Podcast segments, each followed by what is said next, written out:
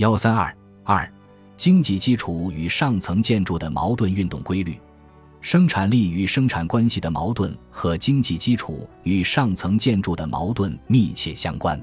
生产关系的总和构成经济基础，生产力与生产关系的矛盾决定着经济基础与上层建筑的矛盾。生产力与生产关系矛盾的解决又依赖于经济基础与上层建筑矛盾的解决。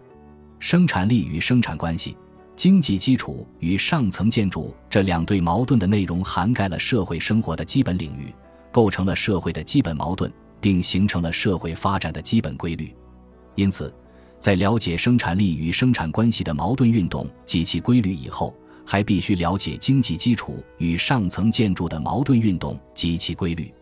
经济基础对上层建筑的决定作用，在经济基础与上层建筑的相互作用中。首先是经济基础决定上层建筑，经济基础对上层建筑的决定作用，主要表现在以下三个方面：第一，经济基础决定上层建筑的产生，无论是政治的上层建筑，还是思想的上层建筑，都根源于经济基础。在不同的所有制形式上，在生存的社会条件上，耸立着由各种不同情感、幻想。思想方式和世界观构成的整个上层建筑，上层建筑根源于经济基础，是说上层建筑是适应经济基础的需要而产生的。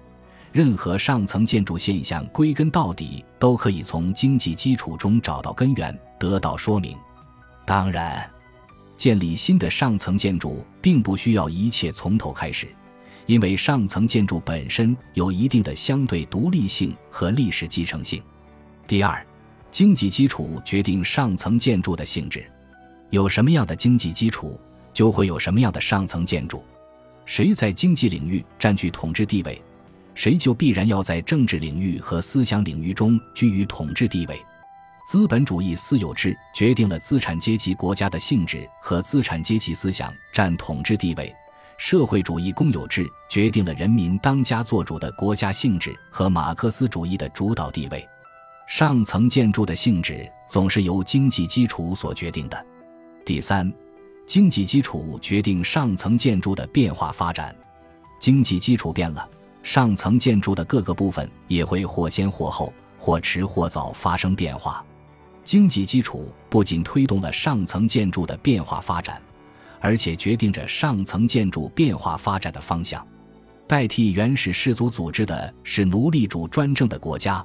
代替奴隶主专政国家的是封建地主专政的国家，这些变化以及变化发展的方向都是由经济基础的变化发展直接决定的。在社会发展过程中，不仅经济基础根本性质的变化决定上层建筑根本性质的变化，而且经济基础发生部分质变时，上层建筑也要发生相应的变化。例如，在资本主义社会。当自由竞争经济发展到国家垄断经济时，上层建筑也会随之发生一定的变化，这就是国家经济职能的加强。在当代资本主义社会，政府不仅对经济运行过程进行干预，以维持宏观经济平衡，而且对国民经济发展的总体方向和重要目标作出计划，并制定各种政策来实施这些计划。纯粹的自由市场经济在现实中已不复存在。